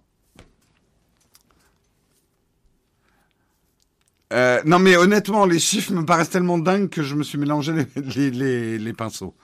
Je, en fait, je ne sais pas compter ces chiffres-là. C'est beaucoup trop. Euh, alors, pourquoi Apple reste prudent? En raison du Covid-19, contexte économique plutôt incertain. Euh, ils n'ont pas publié de prévision officielle, mais Tim Cook a dit on risque de pas avoir un très bon euh, quarter pour le prochain. Néanmoins, on peut analyser assez un peu plus finement que d'habitude comment euh, ils ont fait ce chiffre d'affaires tous les modèles d'iPhone ont rapporté 38,868 milliards de dollars contre 26,444 milliards de dollars l'année passée. Donc plus, 40, plus 47% sur un an. Donc l'iPhone se porte très bien et se vend très bien. On parle de chiffre d'affaires hein, là, je pense, pas de bénéfices. Ces chiffres confirment les attentes des modèles 5G malgré une couverture euh, encore inégale. À noter que le trimestre qui est compté là, il y a que deux semaines de vente de l'iPhone 13 dans ce trimestre-là. Donc on n'a pas l'ensemble de est-ce que l'iPhone 13 s'est très bien vendu, mais les premiers chiffres confirment que l'iPhone 13 serait même un super cycle, comme l'a été l'iPhone euh, l'iPhone 10. Euh, putain, il m'a embrouillé la tête Guillaume avec son iPhone X. L'iPhone 10 euh, L'iPhone 13 se vend extrêmement bien. Super cycle, ça veut dire que l'iPhone 13 génère beaucoup de renouvellement de gens qui avaient des iPhone 6, 6S, 7, 8 ou même plus anciens que ça. Euh, vous inquiétez pas, la chiffonnette, on va en parler en fin d'émission. Euh, L'iPad continue sa croissance. Il a rapporté 8,252 milliards de dollars, plus 21%. Euh, par rapport à 2020. Les Macs se portent très bien. Et ça, on s'en doutait. Le M1 se vend très bien. Et les gens rachètent des ordinateurs. Très belle performance avec 9, donc ça repasse devant l'iPad avec 9,178 milliards de dollars contre 9,032 milliards de dollars en 2020, soit plus 1,62%. Euh, les services explosent. On est sur du plus 25%, du plus 26%, en passant sur un trimestre à 14,549 milliards de dollars. Euh, non, on est passé à 18,277 milliards de dollars pour les services. Donc le pari d'Apple de miser sur les services pour un jour rattraper les, chiffres d'affaires des iPhones grâce aux services est en train de payer. Est en train de payer. Euh, les wearables, donc AirPod, Apple Watch, etc., marchent plutôt bien aussi. Une hausse de 12%. Euh, ils enregistrent 8,785 milliards de dollars de chiffre d'affaires sur ce trimestre. Donc, Apple, ça va. Ça va. Mais où va l'argent? Bah écoute, après je suis pas au bord d'Apple. Une grande partie des profits va et réinjecter dans l'entreprise pour en investissement. L'entreprise dans la recherche, dans la construction de nouvelles choses, etc. pour continuer à progresser. Ensuite, une partie des profits va bien évidemment aux actionnaires. Là, je parle que des profits. Le chiffre d'affaires, après ça, ça part en salaire, frais de fonctionnement, frais de fabrication, matériaux, machines, électricité, etc. Ça, c'est ce qu'on enlève de ton chiffre d'affaires pour arriver au profit. Profit, schématiquement, c'est ce qui reste. Quand tu as tout payé, tes impôts, tout, tu as le profit qui reste. Le profit, comment est utilisé le profit? Ben, dans une entreprise euh, qui veut durer et on va dire euh, une bonne entreprise, on prend une bonne partie du profit et on fait des investissements pour que l'entreprise continue à être profitable. Et ensuite, une partie de ce profit est redistribuée aux actionnaires qui, quelque part, ont donné de l'argent pour construire cette entreprise.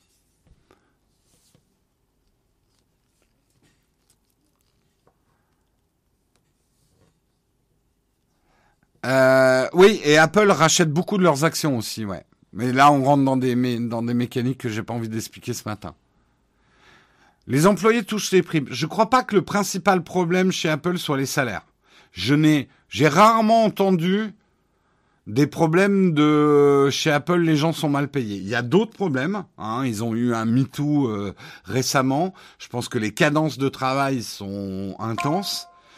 J'ai jamais entendu parler de problème de ne pas être bien payé chez Apple. Après, attention, je suis pas en train de parler des employés des Apple Store. Ça, c'est encore autre chose. Dans la distribution Apple, les disparités salariales, euh, je crois qu'il y a des problèmes. Hein. Euh, je crois d'ailleurs qu'il y avait eu une manif hein, euh, de d'employés Apple. Le bénéfice, c'est pour les barbecues. Donc, il y a de quoi faire des gros barbecues. Hein. Voilà, voilà. Allez. Oh putain, je suis méga en retard. Je vous fais les deux news après, super rapide. Apple Music débarque sur votre PS5. Comme Spotify, vous allez pouvoir écouter vos playlists Apple Music sur votre PS5 tout en continuant à jouer. Jusqu'ici, il n'y avait que Spotify qui fonctionnait sur la PS5. Réjouissez-vous, Apple arrive chez Sony. C'est bizarre hein, de dire ça, mais c'est vrai. Euh, Apple Music donc arrive sur la PS5. Voilà, on va pas en dire plus parce qu'il n'y a pas grand-chose à dire. Raspberry dévoile son Pi 0,2 watts, un ordinateur avec processeur à 4 cœurs pour 15 euh, dollars, ce qui est euh, bah, les prix Raspberry. Oui, oui, j'ai bien dit 15 dollars, je me suis pas trompé. Euh, Raspberry s'est donné pour mission de démocratiser l'informatique et ses usages. Donc, c'est des petits ordinateurs et après, vous en faites ce que vous voulez, hein, les Raspberry Pi. ils ont, ils gardent toujours les tout petits euh, les pailles zéro euh, qui sont non oui les pailles zéro qui sont à 5 dollars, les pailles zéro W euh, qui ont une connexion Wi-Fi sont à 10 dollars et là ils sortent donc le nouveau 2W qui lui va être à 15 dollars, qui va intégrer un processeur Broadcom 4 cœurs à 1 GHz, 512 de RAM, Wi-Fi 2,4 GHz, Bluetooth 4.2, euh, micro USB 2.0 OTG, euh, moniteur mini HDMI et emplacement caméra CSI2. Alors, c'est pas un ordinateur pour jouer aux jeux vidéo, hein Les Raspberry Pi, quoique, on peut faire tourner certains jeux dessus. C'est des ordinateurs qu'on utilise pour fabriquer des objets en fait. Et c'est ça qui est intéressant, c'est que ce nouveau Pi 02 qui est boosté par rapport à la génération précédente est de la même taille. Donc on peut remplacer un Raspberry Pi dans une construction. Des gens font euh, font des, des, des objets en fait dont la motorisation informatique va être assurée par un Raspberry Pi. J'essaye d'expliquer ça. Euh, oui, il y a des jeux vidéo en émulation. Enfin, certains d'entre vous connaissent bien les Raspberry Pi, pour d'autres, ça paraît très obscur. Mais globalement, ouais, c'est des moteurs informatiques que tu peux mettre dans d'autres objets. Euh, le souci sur ce modèle, c'est l'alimentation qui doit être costaud en 5 volts. Oui, il va falloir changer l'alimentation, ouais. En domotique, on utilise ouais, effectivement beaucoup les Raspberry Pi. Les frères Poulain, voilà, allez voir la chaîne euh, vidéo des frères Poulain. Eux, ils savent de quoi ils parlent, contrairement à moi. En tout cas, le succès de ces Raspberry Pi Zero n'est plus à questionner. Raspberry en a vendu près de 4 millions depuis son lancement, toutes versions confondues. Cette année, l'entreprise n'est pourtant pas dupe. Elle sait qu'elle devra, comme toutes les autres, faire avec la pénurie des composants qui frappent l'industrie des nouvelles technologies. Dans son billet de blog, elle espère tout de même pouvoir en produire 200 000 unités, donc de ce nouveau Raspberry Pi, fin 2021 et 250 euh, 000 unités pendant la première moitié euh, de l'année 2022. Donc si vous voulez ce nouveau Raspberry Pi, mon avis, il faut pas traîner dans les commandes. Euh,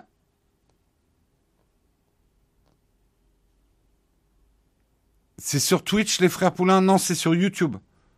Après, je crois qu'ils ont une chaîne Twitch aussi, je suis pas sûr. Mais euh, les frères Poulain, c'est sur YouTube. Bonne aide. Vous connaissez pas les frères Poulain? C'est vachement bien. C'est vachement, vachement bien. Oui, si, ils sont sur Twitch aussi. Oui, oui, il me semblait bien. Allez. Heureusement, on n'a pas de sponsor. En fait, si. Les sponsors, c'est vous. Et d'ailleurs, j'ai plein de gens à remercier. Je vais le faire le plus rapidement possible. Pour les contributions du jour, merci Lol, 12e mois d'abonnement. Merci RCDK pour ton Prime. Merci Fanatics pour ton deuxième mois d'abonnement. Merci Matache pour ton Prime. Il y a plein de nouveaux primers aujourd'hui. Vous êtes cool. Euh, ça régale. Play 22 pour son deuxième mois d'abonnement. Parker 3 DPS pour son troisième mois d'abonnement. Citron bien mûr pour son septième mois d'abonnement. Euh, Tsuna 71 pour son troisième mois d'abonnement. Euh, merci beaucoup à vous, euh, les contributeurs. Il y a aussi Vard 8964. Merci pour ton 13e mois d'abonnement. Merci à vous, les contributeurs. Vous êtes nos sponsors. Nous n'avons pas de sponsors aujourd'hui. Et on passe tout de suite à la cerise sur le croissant, si j'arrive à la...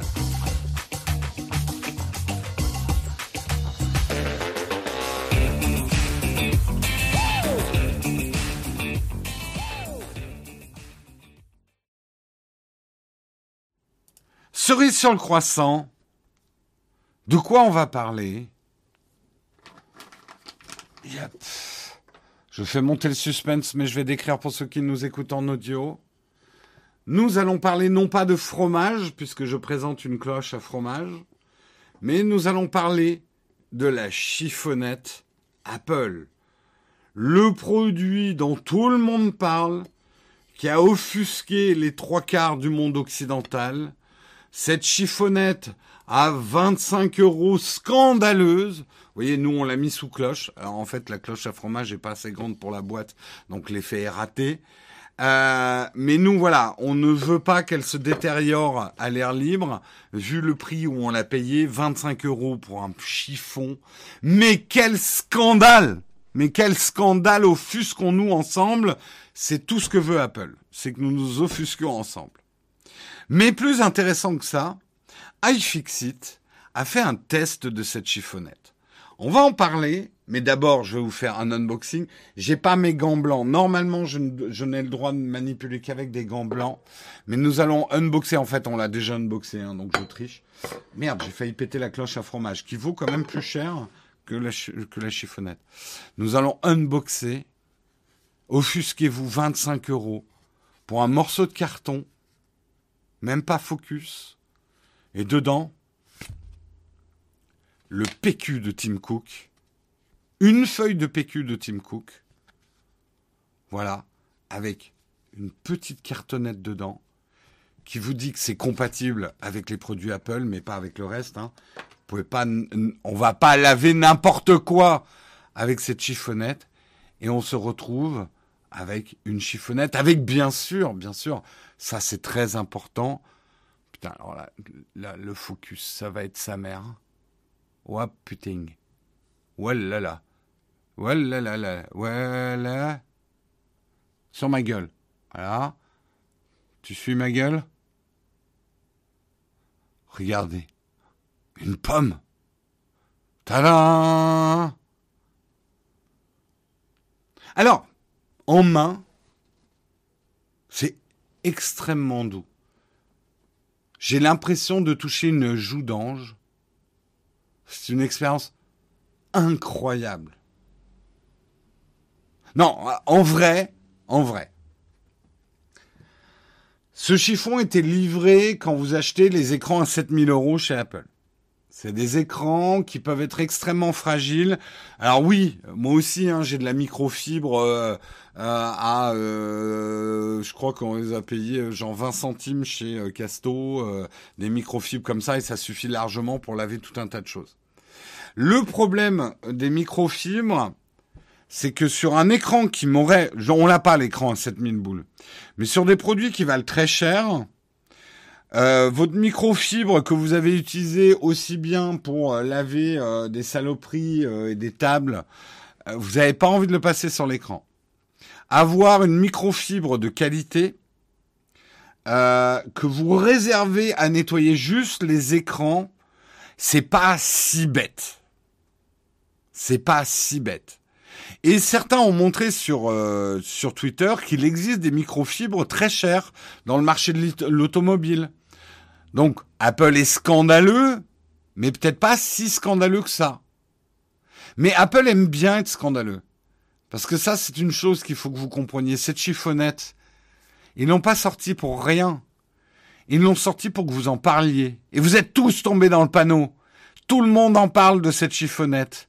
Et pourquoi c'est bien pour Apple qu'on en parle? Que vous soyez là, mais, mais c'est scandaleux des chiffonnettes à 25 euros, c'est juste bon pour les pigeons tous les consommateurs Apple sont des pigeons, ils vont acheter cette chiffonnette, c'est nul, c'est nul. Mais vous faites plaisir à Apple en disant ça, vous tombez complètement dans le panneau. Pourquoi c'est important? C'est pas uniquement le buzz. C'est pas c'est pas juste faire le buzz. Mais bien sûr, tout le monde en parle, donc ça fait le buzz. Mais surtout, Apple n'est pas une marque de luxe, contrairement à ce que certains disent. Apple est une marque de faux luxe au même titre que euh, euh, Burberry, par exemple. Et d'ailleurs, c'est pas un hasard, la nana de Burberry s'échappe. Burberry, alors c'est pas exactement du faux luxe, mais Burberry a des objets de grande consommation et ils sont enrobés dans une image de luxe. Et en fait, voilà, Nespresso, c'est le bon exemple du faux luxe. C'est ça. Le vrai luxe, je vais vous dire, un chiffon comme ça, signé Chanel ne serait pas à 25 euros. Et encore, Chanel est presque du luxe, un peu démocratique sur certains aspects. Mais un morceau de tissu en haute couture pourrait coûter encore plus cher. Et ce n'est pas le produit qui fait le prix. C'est la rareté du produit qui fait le prix. Et c'est ça qu'il faut comprendre. Et en fait, grâce à ce chiffon, cette chiffonnette, Apple vous fait passer l'image que ça reste une marque de luxe. Donc la prochaine fois que vous allez acheter un iPhone SE à 500 euros, vous aurez l'impression de vous payer un produit de luxe. Alors que 500 euros n'est pas du tout un produit de luxe. Vous voyez ce que je veux dire? Cette chiffonnette est le résumé marketing de la technique Apple. Apple fait des produits de moins en moins chers sur certains produits et des produits de plus en plus chers sur d'autres. Le clavier d'Apple pour les iPads participe à l'image du luxe. Par contre, l'iPad en lui-même, l'entrée de gamme de l'iPad est un produit vraiment pas cher technologiquement. Donc comment faire pour garder une image de luxe quand vous commencez à faire des produits de moins en moins chers sur vos entrées de gamme ben vous faites des chiffons à 25 euros. Vous comprenez? Et on va pas s'arrêter là parce que iFixit a testé le chiffon en profondeur, comme c'est faire iFixit. Ils l'ont même découpé. Outrage, outrage, outrage. ils l'ont découpé et ils se sont aperçus qu'en fait, c'est deux chiffons collés l'un à l'autre. C'est deux chiffons collés. Donc, 25 euros, si vous les arrachez, vous avez deux chiffons. Ce qui vous fait le chiffon à 12,50 euros. Déjà, on fait une économie. Deux chiffons parce que Apple ne voulait pas qu'on ait le contact rugueux de l'autre côté euh, de cette chiffonnette. Mais ils sont allés plus loin aussi. iFixit, ils ont scanné, ils ont fait une macro et vous avez ici à gauche un vulgaire un vulgaire euh, voilà un vulgaire micro euh, microfibre pas cher euh, de la plèbe comme ils le disent et à côté, vous avez le merveilleux euh, microfibre d'Apple. On voit, hein, les fibres sont beaucoup plus serrées. Soyons bêtement scientifiques. Euh, on a, honnêtement, là, là, je vais, on, on, va arrêter de déconner 5 secondes. Si je dois laver un écran qui coûte 7000 euros, je préfère le laver avec ça que le laver avec ça. Ça, d'abord, je sais pas où il a traîné avant. Ça, je le mets dans un tiroir ou sous cloche, et nous n'avons le droit de le sortir que le jour où nous avons un ordinateur ou un écran qui vaut 7000 euros. Allez, 5000 euros. Les nouveaux MacBook Pro qu'on va recevoir, je vous garantis que l'écran, je vais laver avec ça. Hein. Voilà. D'ailleurs, pour euh, terminer de rigoler, euh, iFixit a fixé la note de 0 sur 10 sur la réparabilité du produit. Attention, il précise qu'il est lavable, donc on peut le réutiliser. Mais par contre, si vous le déchirez, il n'est absolument pas réparable. Donc ils ont mis 0.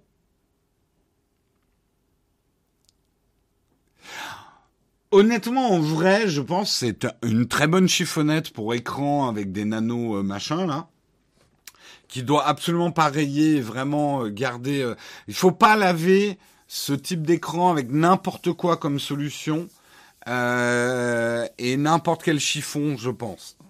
C'est clair. Après, bien évidemment qu'un chiffon comme ça, ça doit pas valoir plus de 3 euros s'il n'y a pas le logo Apple dessus. Hein. Euh, oui, il n'est pas très souple. Je voulais le plier en quatre pour le mettre sous cloche. Et non, il est, il est assez rigide. Alors, on va faire un test. On va faire un test. On va faire un test quand même. En live. J'ai ici un billet de 20 euros. Je ne vais pas faire comme Gainsbourg à son époque et brûler ce billet de 20 euros. J'ai un billet de 20 euros. Est-ce qu'un billet de 20 euros lave bien l'écran de mon iPhone? On va faire un test tout de suite. C'est très médiocre. C'est vraiment le billet de 20 euros, c'est de la merde pour laver votre écran. Vraiment, ça marche pas très bien. Je le jette.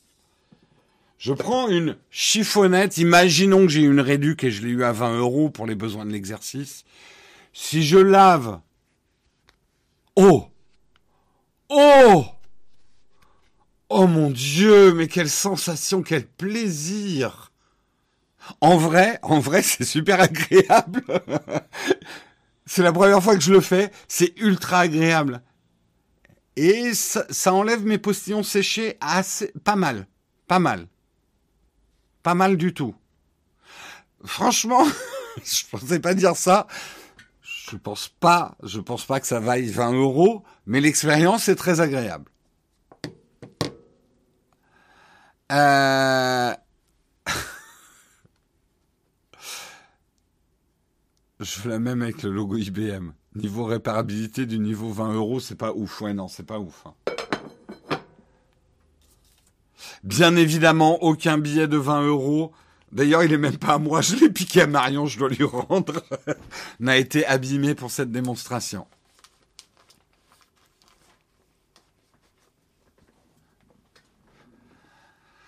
Euh, il doit être bien placé pour ce placement faussement ironique, mais bien évidemment, je touche 20 euros de commission pour... De toute façon, vous pouvez pas l'acheter. il est en rupture de stock jusqu'en janvier. Donc, preuve que beaucoup de gens l'ont acheté, leur petit chiffon à 25 euros. Ça me fait marrer. Apple, c'est des bons quand même. Et ils vous mènent par le bout du nez.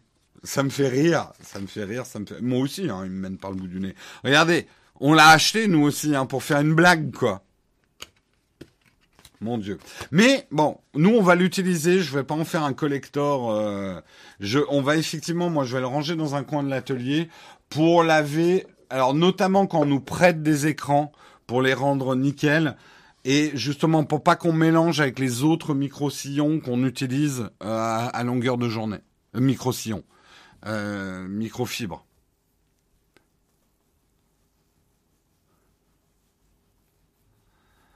Euh, ça vous a chiffonné la chiffonnette, hein?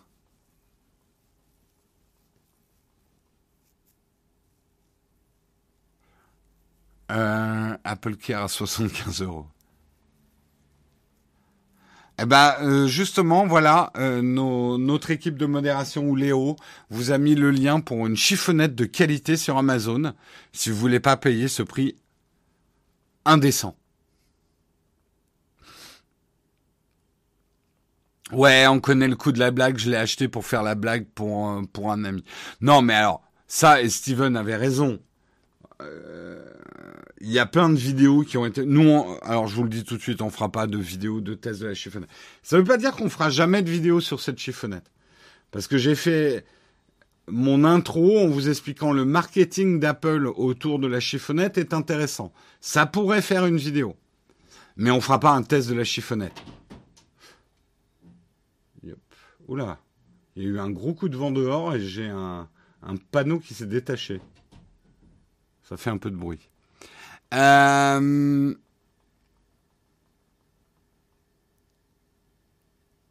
est-ce que de la chiffonnade chez le boucher fait la même chose? Ah ça, je sais pas. Essaye de laver avec une chiffonnade de charcuterie italienne un écran d'iPad. Pas sûr du résultat. Pas sûr du résultat. Est-ce que est-ce qu'on vise la deuxième place en termes de durée en faisant un corn fac comme on me le suggère dans le chat ou est-ce que je m'arrête là? Non, je vais devoir m'arrêter là. J'ai beaucoup de travail aujourd'hui, beaucoup de travail en plus de présenter le mug parce que le mug c'est quand même du boulot, hein, les gars. J'adore le faire avec vous, mais c'est du boulot. C'est pas que du plaisir. Euh, donc on va s'arrêter là. Je vous rappelle quand même les choses importantes à retenir. Un, lundi, c'est férié, il n'y aura pas de mug. Euh, il y aura un mug mardi, normalement c'est Marion. Mercredi, ça va être Guillaume qui me remplace, mais il sera là aussi le jeudi. Tu es au courant, hein, Guillaume? J'espère que tu es au courant. Parce que moi, je suis pas là euh, mercredi. Je fais un truc familial, je suis pas là. Voilà. Je prends un jour de congé, ça va. Ça va. Lâchez-moi la grappe. En plus, j'amène un peu de boulot ce jour-là. Bref, euh, je serai de retour donc vendredi prochain. Donc vous allez être content, vous n'allez pas revoir ma tronche avant vendredi prochain. C'est cool, non? Plutôt une bonne nouvelle. parce que je vais pas être là ce soir non plus. Parce que comme il y a le Z-Event, eh ben moi je vais regarder comme vous le Z-Event. Et d'ailleurs j'ai déjà acheté mon t-shirt Z-Event. non, il faut participer au Z-Event. Euh, c'est pour Action contre la faim. Euh, le Z-Event, on en a déjà parlé. On fera probablement un article sur le récap du Z-Event. Euh, mais on vous encourage, d'ailleurs j'aurais dû le mettre en hashtag, j'ai été bête. On vous encourage, et d'ailleurs je vais voir si on peut pas faire un raid sur quelqu'un qui est au Z-Event. Euh, profitez-en, tout le week-end ça va être que du bonheur. Et en plus c'est pour une très bonne cause. Faut quand même se rendre compte, et là on peut faire un peu cocorico, que le Z-Event est quand même le plus gros événement mondial qui a fait les plus grosses levées caritatives dans le monde, monsieur, dans le monde. L'Armina. Est-ce que tes viewers ont signé la feuille de congé? C'est moi le patron. Ah Je m'étire un peu. Allez, qui on va raider? Euh, Qui on va raider Qui on va raider Qui on va raider Qui on va raider Qui on va raider. Qui qui est sur le Z-Events Est-ce qu'on peut m'aider? Est-ce que, euh, par exemple, euh, attends, il y a qui qui est sur le Z-Event qu'on pourrait raider? Si Guillaume ou quelqu'un de la modération peut me... Parce que là, j'ai pas toute l'interface.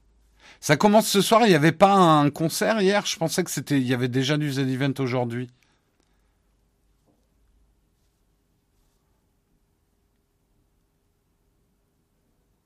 Ils sont pas en ligne. Ça démarre à 18h, d'accord. Ah ouais, c'était le concert hier soir, mais ça commence ce soir. Ok, ok. Ok, ok. Donc, rendez-vous ce soir 18h pour le Z-Event. On va faire un petit raid chez Bastille UI. Du coup, qui va bientôt démarrer son live. Attends, ah non, il a déjà démarré. C'est bon, il est là, Bastille. Petit raid chez lui. Allez découvrir sa chaîne si vous le connaissez pas. C'est absolument formidable. C'était juste au concert hier soir. Le marathon commence ce soir 18h. Ça roule. Allez, ciao tout le monde. Passez une excellente journée. Soyez bons, soyez forts. Je lance le générique de fin et le raid pendant le générique de fin. Ciao tout le monde.